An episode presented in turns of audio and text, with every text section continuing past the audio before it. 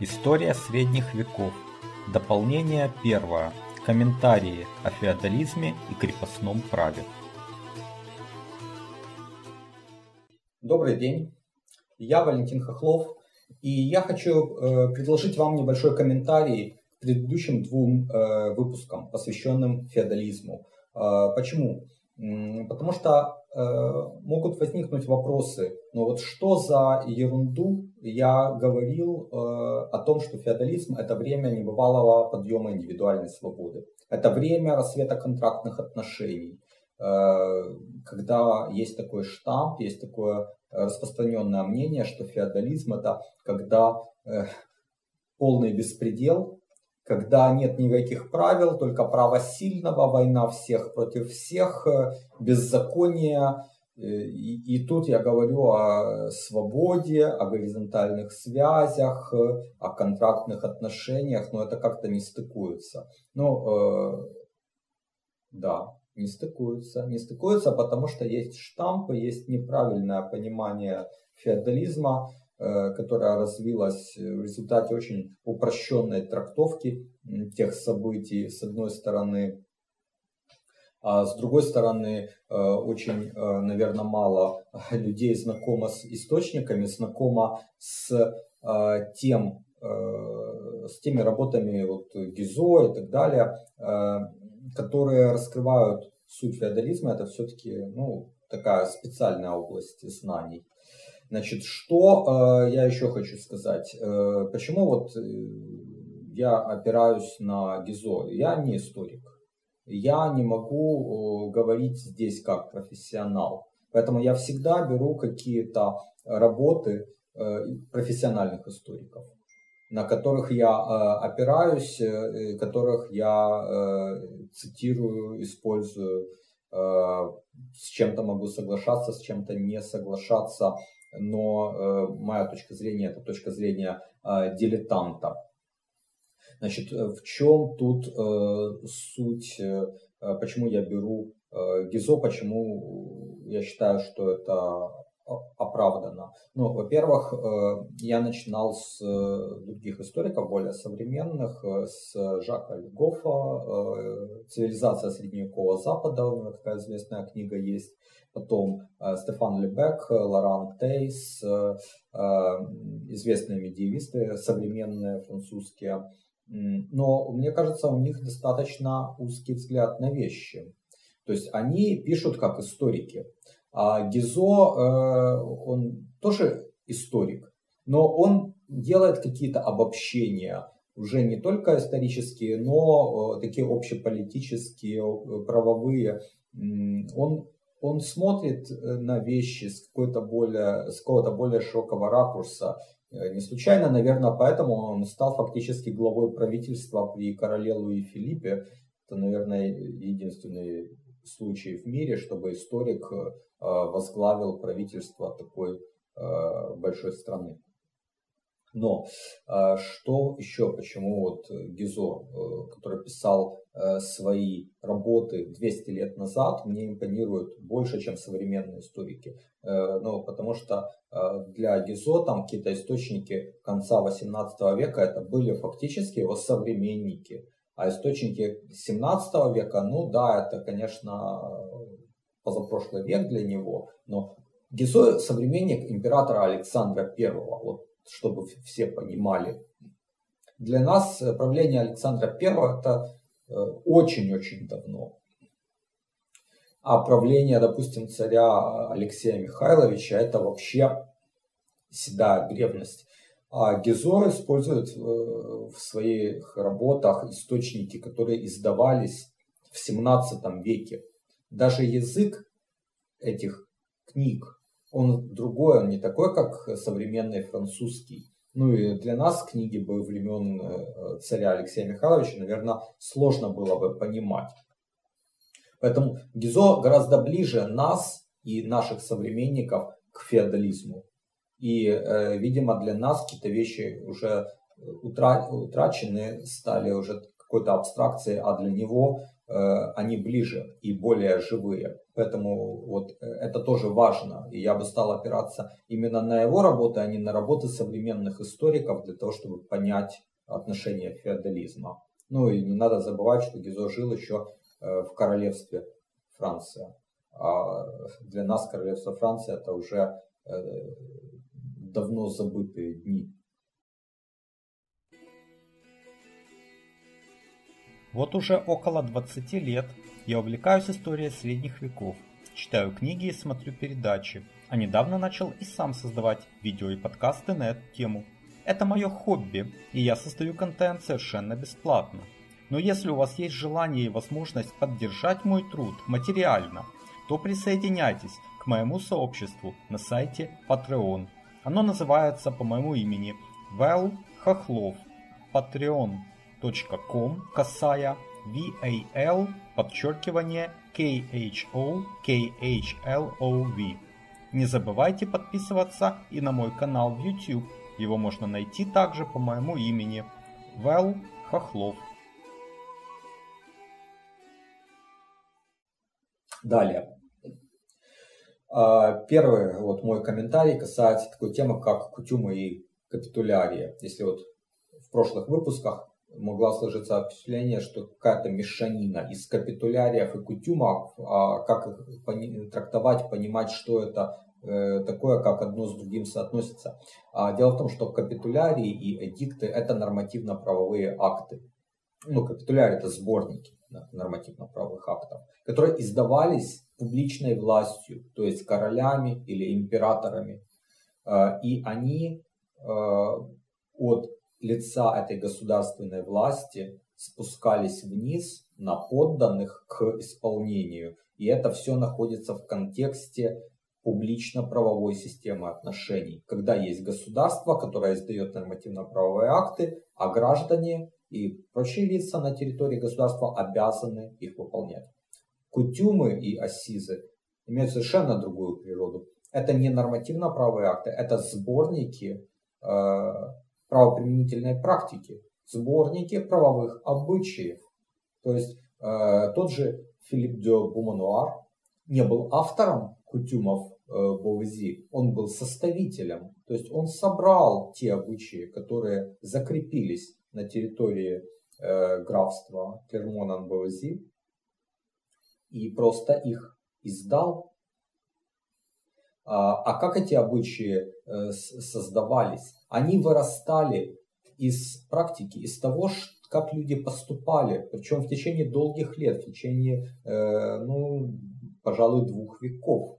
Потому что кутюмы и асиза – это же документы конца 13 века, начала 14 века. А, то есть они накопили опыт э, уже того, что применялось и там в 11 и в 12 веках. То, что прошло проверку временем, то, что оказалось полезным но то, что вырастало снизу вверх, это никакой король не издавал этот документ. Вот что важно. Это то, как люди себя вели, как они строили свои отношения, и это вырастало снизу вверх. В этом суть приватно-правовых отношений. И то, что мы видим для данного периода, э, что нет капитуляриев, нет практически указов королей, но зато есть кутюмы, причем не только в одном графстве, а в разных графствах. То есть это было массовым явлением, когда право вырастало из практики. Снизу вверх оно росло. Его никто не постулировал. И это подтверждает также вот э, тот тезис, что феодализм это система, опирающаяся на приватно-правовые отношения, на контракты.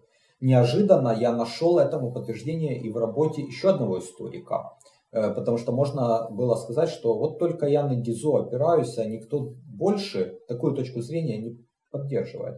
Но вот я читал книгу по истории Бельгии и Нидерландов э, историка э, Анри Пиранна. И вот там есть фрагмент. Он относится к двум действующим лицам. Один из них это уже знакомый нам архиепископ Кёльцкий Э, Бруно, брат императора Аттона I, который правил от его лица Лотарингией в середине X века. А второе действующее лицо это э, Ренье III, граф Генегау и племянник э, бывшего, погибшего к тому времени герцога Лотарингии Гизельберта. который, собственно, воевал с Антоном. И вот что пишет Анри Пирен, цитирую, «Один, то есть Бруно, считал императора, которому он служил, источником всякой власти и единственной законной властью. Для другого же, то есть для э, Ренье, верность государю основана была попросту на договоре, и он считал себя совершенно свободным от всяких обязательств по отношению к государю, отнявшего у него герцогские титулы, которые носили его предки. То есть мы видим, Бруно находится в контексте публичного права, он представитель государственной власти, представитель короля, императора, который имеет власть от Бога, а все остальные его подданные. А Ранье и, наверное, другая феодальная знать придерживались другого принципа. У них контракт. Они имеют права и обязанности, как графы, как герцоги, но также права и обязанности имеет король и император. То есть это лица, имеющие равную правовую субъектность. Это не односторонние отношения, как в публичном праве. Это взаимная договоренность. В этом суть приватного права. И то, что пишет Перян, мне кажется, а, абсолютно подтверждает и э, тезисы Гизо. Э, следующий вопрос. Э, был ли феодализм в других частях света? Ну вот есть точка зрения, что он был Византийской империи. Там была система, которая называлась проноя или прония. Ну, по-гречески, видимо, все-таки считается проная. А, эта система похожа на феодальную в чем-то. В чем? Император дает э, тому или иному лицу право собирать налоги на а, определенной территории, право э, вершить некоторые административные функции. То есть кажется похоже на бенефиции. Похоже, но не совсем. Бенефиции, феодальная система основана на контракте. Основана ли проная на контракте? Э, насколько я понимаю, нет, потому что э, вот есть такая фраза, что император предоставлял проную по своему желанию, как милость, и в любой момент мог ее отобрать. Она не была ни наследуемая, не передавалась никак, она не была контрактом, она была милостью, пожалованием. Э, и, и если так, то это, конечно, по сути не феодальная э, система. Да, феодализм основан на контрактах, здесь нет контракта. Все, точка. Значит, э, был ли феодализм на Руси? Возможно, он бы возник на Руси, возможно, в разных частях с разным бы успехом. Э, ну, скорее всего, в Галицко-Волынском княжестве э, возникали зачатки этой системы, если бы не завершилась, не закончилась династия Даниила Галицкого, то, может быть, эта часть Европы стала бы королевством Э, с феодальной э, системой. Были республики, Новгородская, Псковская, которые точно не имели феодальной системы, но находились вполне в европейском контексте развития, потому что в Европе были республики Венеция, Генуя. В общем-то, э, там не было феодальной системы, но это были вполне европейские образования. Если говорить о северо-восточной Руси, Э, то э, ну, дорога, видимо, разошлась э, в, в то время, когда было завоевание татаро-монголов, монголов, и даже когда вот эта ига, как бы так сказать, закончилась, то не, не было системы контрактных отношений, потому что бояре, они рассматривали великого князя или царя впоследствии Э, не как э, герцоги графы рассматривали короля. Они даже сами говорили, вот бояре, мы рабы твои, слуги. Они пользовались милостью, они пользовались какими-то пожалованиями, но они были э, ну, лицами, имеющими другую правосубъектность. Они были, э, они всецело зависели от государя, от его Э, пожалований, он мог их казнить и миловать, отбирать у них собственность. Это было немыслимо в феодальной системе, где были контракты, где у каждой стороны были права и обязанности, и ни один герцог или граф не, не называл бы себя рабом э, короля или императора. То есть мы видим совершенно э, разную сущность, хотя какие-то внешние проявления могли быть похожими. Но э, на Руси э, в ту эпоху уже не было контрактных отношений, а были отношения подчинения. А это не феодализм.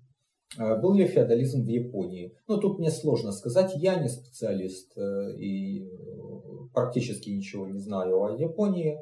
Есть две точки зрения. Одни говорят, что там феодализм возник, ну, правда, позже, чем в Европе. Другие говорят, нет, это другая система. Ничего не могу сказать по этому поводу. Далее, э, кто-то может возразить, что ну как же я говорю о феодализме, о контрактах и так далее, но там же были феодалы и были крепостные крестьяне. Но о чем мы вообще говорим? Да, крепостные крестьяне, которые полностью всем зависели от феодалов, э, были прикреплены к земле, несли повинности, вообще были бесправные. Ну, это тоже штамп, это упрощение, и во многом э, это не соответствовало действительности. Во-первых, надо разделять а, крепостных крестьян и рабов. И во-вторых, надо понимать, что крепостные крестьяне, э, выросшие из колонов, это система, существовавшая со времен поздней Римской империи. Это не э, изобретение феодального строя. В римскую эпоху были колонны. Кто такие колонны? Это лично свободные люди, прикрепленные к земле. А, они получали землю э, как арендаторы, то есть они не были владельцами, но они ее обрабатывали, они пользовались плодами своего труда, но они должны были платить определенную арендную плату владельцу. И у них было обременение. Они не могли покинуть эту землю. Но с другой стороны, эту землю нельзя было продать без колонна. То есть э, нельзя было продать э, надел другому владельцу и согнать арендатора. Вот представьте себе, что вы арендуете Э, офис в бизнес-центре или торговую точку в каком-то торговом центре. И у этого центра сменился владелец. Вы же остаетесь там. Да, вы продолжаете платить арендную плату другому владельцу, но вы не закрываете свой бизнес только из-за того, что центр перепродан кому-то. Ну вот примерно так же было в случае колоннов. А, земля могла переходить от собственника к собственнику, но колон сохранял свой надел, а, и только отличие было в том, что эти отношения нельзя было разорвать со стороны колонна, также в одностороннем порядке. Он не мог сказать, все, я не хочу больше э, работать на этой земле, я ухожу. Нет, он э, был привязан действительно к этой земле, но почему люди шли на эти условия? Дело в том, что они меняли свою свободу на э, благополучие. Они знали, что, будучи, становясь колоннами, их нельзя было оторвать от земли. Они всегда были привязаны к этому наделу, они его обрабатывали, они кормили, кормили свою семью, э, и они, у них было обеспеченное будущее благодаря этом, этой договоренности. Благодаря, но взамен они лишались своей свободы, свободы встать и уйти с этой земли. И вот эта система в точности сохранилась в средние века, колонны превратились в виланов, но по сути ничего не изменилось, они оставались свободными людьми. Они не были, не становились рабами, и не было никакого, по сути, закрепощения. Да, там свободные люди, владельцы алотов, могли переходить, э, становиться владельцами бенефициев, менять свою свободу, свою собственность на защиту, на покровительство, Э, взамен платить или арендную плату, как э, арендаторы в мансовой системе, или нести службу, как э, вассалы в феодальной системе, но это все был контракт.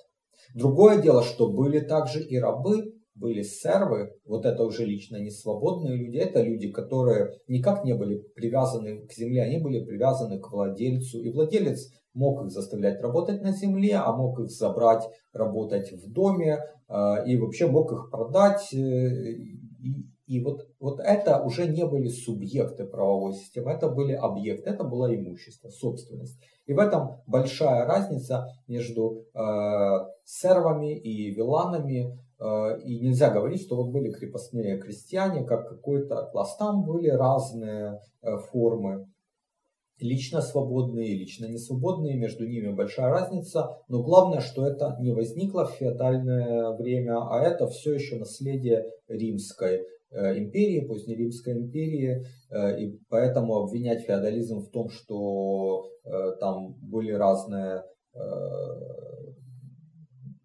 такие страты людей с разными правами, и феодализм закабалил крестьян, но это неправда.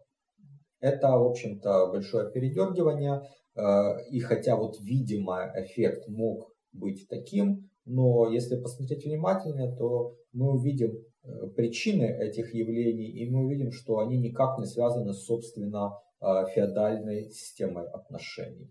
Если вам нравится этот подкаст, вы можете поддержать мой труд, присоединившись к моему сообществу на сайте Patreon patreon.com касая VAL подчеркивание KHO KHLOV также подписывайтесь на мой канал в YouTube Вэл подчеркивание Хохлов.